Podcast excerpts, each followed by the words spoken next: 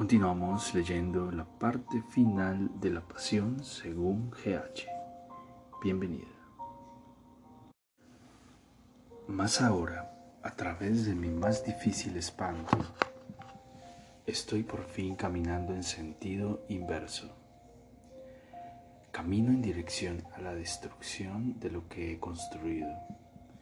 Camino hacia la despersonalización tengo avidez del mundo, tengo deseos intensos y definidos. Esta noche iré a bailar y a comer. No llevaré el vestido azul, sino el negro y blanco. Mas, al mismo tiempo, nada necesito. No necesito siquiera que exista un árbol. Sé que ahora, de un modo que prescinde de todo y también de amor, de naturaleza, de objetos, un modo que prescinde de mí. No obstante, en cuanto a mis deseos, mis pasiones, mi contacto con un árbol continúan siendo para mí como una boca que come. La despersonalización como la destitución de lo individual inútil, la pérdida de todo lo que se puede perder y aún así ser poco a poco estirpar de uno, con un esfuerzo tan atento que no se siente el dolor, estirpar de uno, como quien se libra de la próxima piel, las características. Todo lo que me caracteriza es solamente el modo como soy, más fácilmente visible a los demás y cómo termino siendo superficialmente reconocible por mí. Así como existió el momento en que vi que la cucaracha es la cucaracha de todas las cucarachas, así quiero encontrar en mí misma la mujer de todas las mujeres. La despersonalización, con la gran objetivación de uno mismo, la mayor exteriorización a que se llega. Quien se percibe por la despersonalización reconocerá al otro bajo cualquier disfraz el primer paso en relación con el otro es hallar en uno mismo al hombre de todos los hombres. Toda mujer es la mujer de todas las mujeres. Todo hombre es el hombre de todos los hombres. Y cada uno de ellos podría presentarse donde quiera que se juzgue al hombre, pero solamente en inmanencia, porque solo algunos llegan al punto de reconocerse en nosotros. Y entonces, por la simple presencia de su existencia, revelar la nuestra. Aquello de que se vive, y por no tener nombre solo el mutismo lo enuncia. Es a lo que me aproximo a través de la gran magnanimidad de dejar de ser yo, no porque entonces se encuentre el nombre y vuelva concreto lo impalpable, sino porque designo lo impalpable como impalpable. Y entonces el soplo se vuelve más intenso, como en la llama de una vela. La gradual desheroización de uno mismo es el verdadero trabajo que se hace bajo el trabajo aparente. La vida es una misión secreta, tan secreta es la verdadera vida que ni a mí que muero por ella, me puede ser confiada la contraseña. Muero sin saber de qué. Y el secreto es tal que solamente si la misión llega a cumplirse, entonces en un santiamén comprenderé que he nacido con esta misión. Toda vida es una misión secreta. La desheroización de mí misma está minando subterráneamente mi edificio, cumpliéndose sin yo saberlo como una vocación ignorada, hasta que por fin me sea revelado que la vida en mí no tiene mi nombre, y tampoco yo tengo nombre, y este es mi nombre. Y porque me despersonalizo hasta el punto de no tener nombre, respondo cada vez que alguien dice yo. La desheroización es el gran fracaso de una vida. No todos llegan a fracasar porque es demasiado trabajoso y es preciso subir antes penosamente hasta llegar por fin a la altura desde la que se puede caer. Solo puedo alcanzar la despersonalidad del mutismo si antes he construido toda una voz. Mis civilizaciones eran necesarias para que yo subiese hasta el punto de tener de dónde descender. Es precisamente a través del fracaso de la voz como por vez primera se va a oír el propio mutismo y el de los demás y el de las cosas, y se acepta como el lenguaje posible. Solo entonces mi naturaleza se acepta, se acepta como su suplicio asombrado, donde el dolor no es algo que nos ocurre, sino lo que somos, y se acepta nuestra condición como la única posible, ya que ella es lo que existe y no otra. Y ya que vivirla es nuestra pasión, la condición humana es la pasión de Cristo. Ah, más para llegar al mutismo el gran esfuerzo de la voz. Mi voz es el modo en que busco la realidad, la realidad antes de mi lenguaje. Existe como un pensamiento que no se piensa. Más por la fatalidad me he visto y me veo empujada a precisar saber lo que piensa el pensamiento. La realidad antecede a la voz que la busca, pero como la tierra antecede al árbol, pero como el mundo antecede al hombre, como el mar antecede a la visión del mar, la vida antecede al amor, la materia del cuerpo antecede al cuerpo, y a su vez el lenguaje habrá precedido un día a la posición del silencio. Poseo a medida que designo, y este es el esplendor de tener un lenguaje pero poseo mucho más en la medida que no consigo designar la realidad. Es la materia prima. El lenguaje es el modo como voy a buscarla y cómo no la encuentro. Pero del buscar y no del hallar nace lo que yo no conocía y que instantáneamente reconozco. El lenguaje es mi esfuerzo humano por destino tengo que ir a buscar y por destino regreso con las manos vacías. Mas regreso con lo indecible. Lo indecible me será dado solamente a través del lenguaje. Solo cuando falla la construcción obtengo lo que ella no logró. Y es inútil procurar acortar camino y querer comenzar, sabiendo ya que la voz dice poco comenzando ya por ser impersonal. Pues existe la trayectoria la trayectoria no es solo un modo de ir. La trayectoria somos nosotros mismos. En lo referente a vivir, nunca se puede llegar antes. El Via Crucis no es un desvío, es el paso único.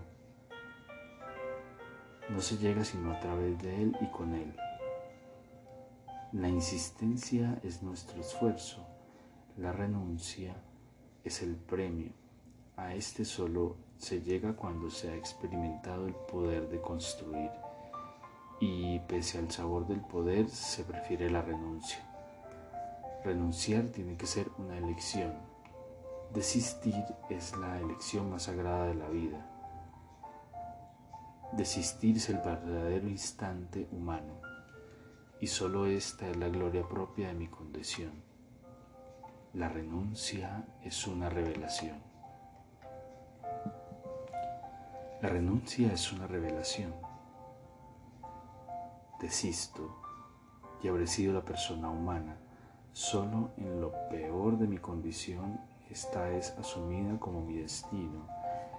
Existe, existir exige de mí el gran sacrificio de no tener fuerza Desisto. Y he aquí que en la mano frágil cabe el mundo. Desisto y para mi pobreza humana se abre la única verdadera que me es dado tener, la alegría humana. Sé eso y me estremezco. Vivir me deja tan impresionada. Vivir me quita el sueño. Llego al momento de poder caer. Escojo, tiemblo, desisto y finalmente consagrándome a mi caída, impersonal, sin voz propia, finalmente sin mí, he ahí que todo lo que no tengo es mío. Desisto y cuanto menos soy, más vivo, cuanto más pierdo mi nombre, más me llaman, mi única misión secreta es mi condición, desisto, y cuando más ignoro la contraseña, más cumplo el secreto.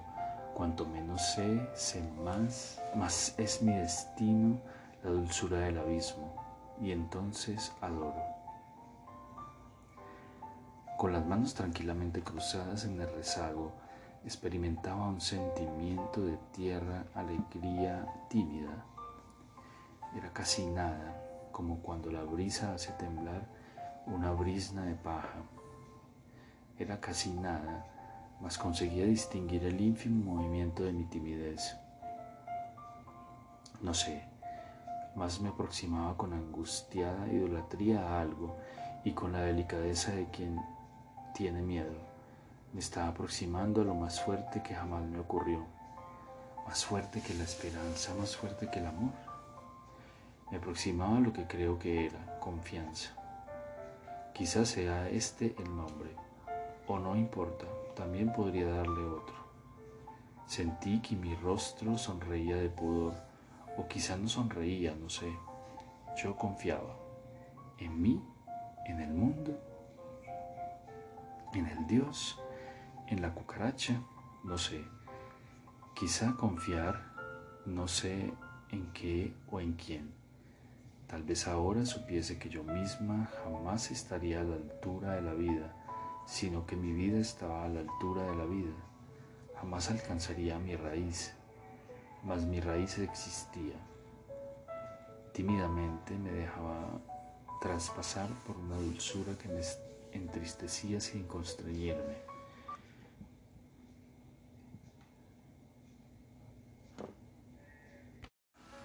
Oh Dios, me sentía bautizada por el mundo.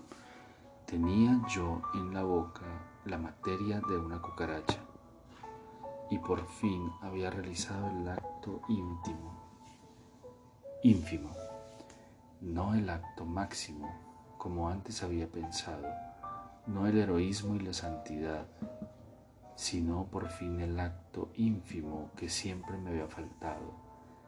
Siempre había sido incapaz del acto ínfimo, y como el acto ínfimo me había desheroizado, yo, que había vivido en medio del camino, por fin había dado el primer paso de su comienzo. Por fin, por fin mi envoltura se había roto realmente y yo era ilimitado. Por no ser, yo era, hasta el fin de aquello que no era, era lo que no soy, soy. Todo estará en mí si no soy, pues yo es solamente uno de los espasmos instantáneos del mundo. Mi vida no tiene sentido solamente humano. Es mucho mayor, es tan grande que en relación con lo humano no tiene sentido.